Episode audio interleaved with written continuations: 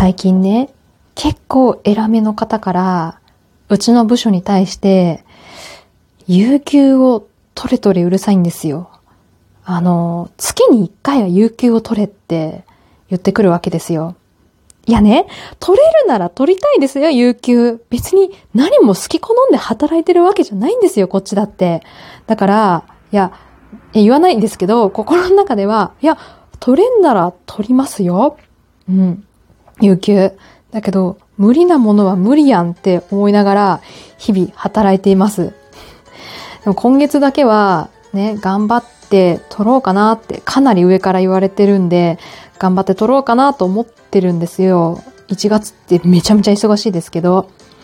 でさ、1日ぐらいは捻出できるかなと思って、馬車馬のように今も働いてるんですが、さあ、有給取ったところでさ、何したらいいの？本当にね、こういうの思いつかないんですよね。なんか、一人でさ、何したらいいかわかんなくなっちゃうんで、おすすめの有給の過ごし方を教えてください。負けない、めげない、くじけない。あなたの身近にをモットーに、週一で人事部ペタコのぼやきと奮闘劇をあなたにお届け。人事部ペタコはくじけない第372回目。今週もよろしくお願いいたします。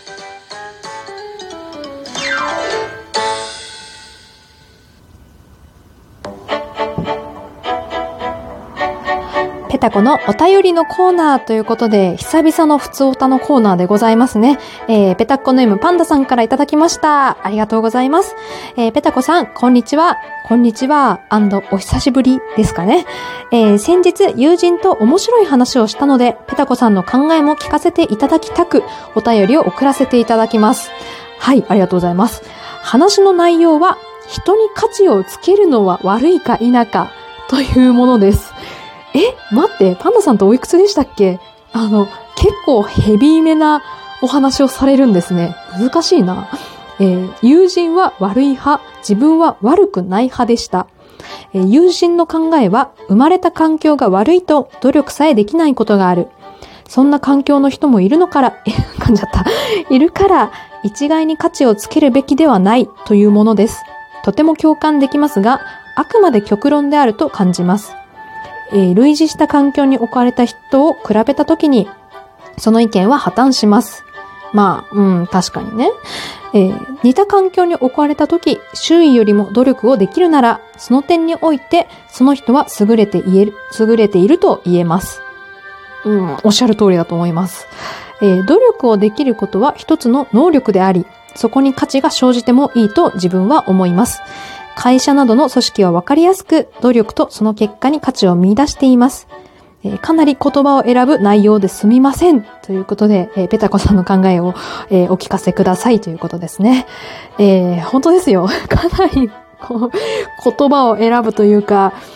なんか、もしね、有名な YouTuber さんとか、ラジオトーカーさんとかが取り上げたら、若干炎上しかねないような内容なのかなと思っておりますが、私は有名じゃないので安心してください。えー、どうしようかな。えー、皆さんはどう思われます？これ。私もね、まあこれもかなり読み返して、自分なりに考えをまとめてみましたよ。あくまで、ペタコの、ペタコ自身の考えなので、正しいか正しくないかっていうのは、あの、ないというか、あの、そういうのはないんですけど、まずね、その、価値をつけること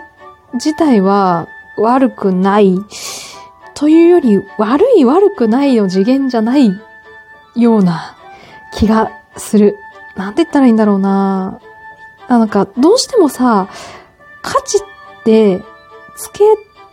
意識的につけようって思ってなくても、ついちゃわないですか？無意識的になんかどうしても、なんか比べちゃいません？で、勝手に価値をつけちゃいません？だから、うん、悪い悪くない。まあ、うん、どっちかって言えば悪くないのかなと。ねえ、その、パンダさんのおっしゃるように、まあその努力ができる人間っていうのは確かに、それは能力ですよ。才能だと私も思います。だから努力をして勉強がすごくできたりだとか、えー、スポーツがすごくできたりとかね。そこは確かに価値のある人間になるのは、そりゃそうだよなって思います。し、これもさ、あんまりこういうこと言わない方がいいのかなと思いつつも、思うのは、努力の分野じゃないところでも価値ってついてしまうなって思ってて、あの、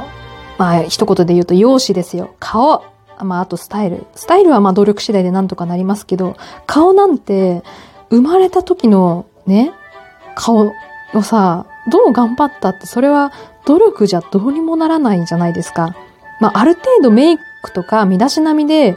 ある程度の水準を保ってたとしても、じゃあ、ね、バチバチに決めたペタコと橋本環奈を比べたら、誰がどう見たって橋本環奈の方が価値が高いんですよ。それはね、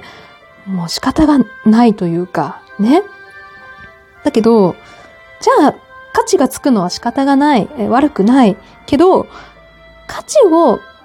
つけた後、ね、価値が低い人を貶めたりだとか、ね、自分は価値が高いから何してもいいんだっていう、で、何、なんかいじめたりとかね。あの、なんかありましたよね、交通、なんだっけな、あの、すごいおじいちゃんが原宿か渋谷かどっかで親子を跳ねて、なんか自分は結構偉い立場だから裁かれないみたいな、なんかあ、ありましたけど、なんかそういうのは悪いことですよ。だから価値をつけた後に人を貶めたりとか好き勝手するのは悪いことだと思う。価値をつけること自体は、まあ悪、悪くないというか仕方がないことなのかなと、ペタコは感じましたね。ぶっちゃけて言うとそのつけた価値ってさ、ね、本当に正しいかって別じゃないですかパンダさんもよくお分かりの通り、その、ね、努力のところ、なん、まあ、勉強のところだけ見て、勉強ができる人は、じゃ価値が高いとかだったら、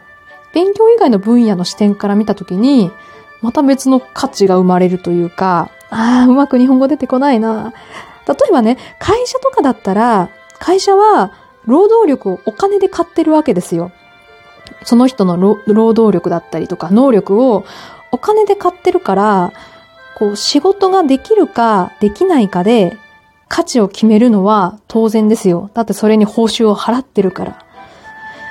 じゃあ、ね、仕事ができない人が価値のない人間なのかって言ったら、会社から見たらそうだけど、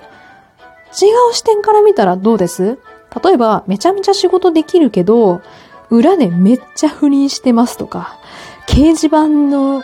2チャンネル、今2チャンネルってないんでしたっけ ?5 チャンネルでしたっけ ?5 チャンネルで特定の人の住所とか電話番号とか名前を晒し上げて悪口書いてるとかね。っていう面があった時に、その人って価値あるの？って聞かれたら、わかんなくないですか？し、仕事はできないけど、休みの、休みの日は、ボランティアしてます。託児所に寄付金をめちゃめちゃあげてますっていう人は、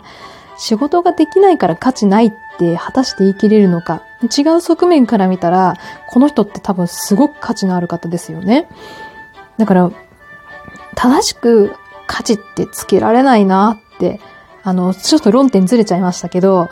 あの、考えていく中で気づかされましたね。結局はなんか自分の尺度だけで、あの、測ってるんだなっていうのに、あの、このあの、人の、人に価値をつけるか、つけるのは悪いか否かっていう話を考えたときに、なんか、ふと思いました。だから、なんだろう、自分はあんまりね、仕事もできなくて毎日上司に怒られて、どうせ価値がないんだなって思い込んでる人は、一度考えを正してほしい。それはある一面から見たあなたの価値観であ、あなたの価値観というかあなたの価値であって、違う面から見たらまたね、違うかもしれない。だからね、そんな思い詰めないでほしいっていう、誰に向けてのメッセージだこれ。あの、落ち込む必要はないんだよっていうのを、今落ち込んでる人たちに届けたい。えー、私も含めてね。いや、仕事でヘマするとさ、こうやって、ああ、どうしよう、価値がないんだって落ち込むこと私多いんですけど、そんなことないんだなって、あの、この話題を考えて、たどり着いたあの、論点全然ずれてますけど、ちょっと、あの、いいところに気づかされ、気づかされたなというか、いい、えー、議題だったなって思います。うん。ということで、ぜひ皆様も、えー、人に価値をつけるのは悪いのか、えー、悪くないのか、ご意見ありましたら送っていただければと思います。ということで、以上、ペタコのお便りのコーナーでした。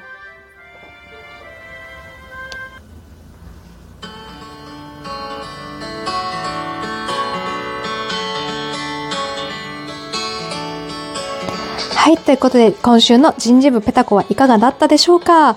えっ、ー、と、11月にいただいた差し入れを、えー、お読み、もうダメだ日本語が、えー、11月にいただいた差し入れを、えー、読み上げたいと思います。いつも本当にありがとうございます。えー、まず、DJ 侍芝さん、えー、コーヒーとうまい棒、ありがとうございます。えー、サンションさん、うまい棒2本、いつもありがとうございます。えー、ひでぼうさん、元気の玉、ありがとうございます。この時期本当に元気なかったんでね、えー、助かりました。えー、はじめましての方ですかね。これなんて読むんだろう。朝登りしげたさんで合ってますかね。えー、うまい棒、ありがとうございます。はじめまして。えー、パパのすけさん、コーヒーとうまい棒、いつもこのセットありがとうございます。お休み期間の間もね、こうやって忘れないでいてくれるっていうのが本当に ありがたいです。えっ、ー、と、宣伝です。えー、ペタ、人事部ペタコはくじけないの感想ですね。えー、たまにツイッターでつぶやいてくださってる方いらっしゃるんですけれども、えー、なかなか全部を探しきれないということでね、できれば、えー、こちらを聞いている皆様、ハッシュタグ、ペタくじ、ひらがなですよ。えー、ハッシュタグ、ペタくじで、えー、つぶやいていただけますと、えー、100%私見に行けて、えー、反応できると思いますので、反応が欲しいよっていう方は、ぜひ、ハッシュタグ、ペタくじをつけてみてください。それでは、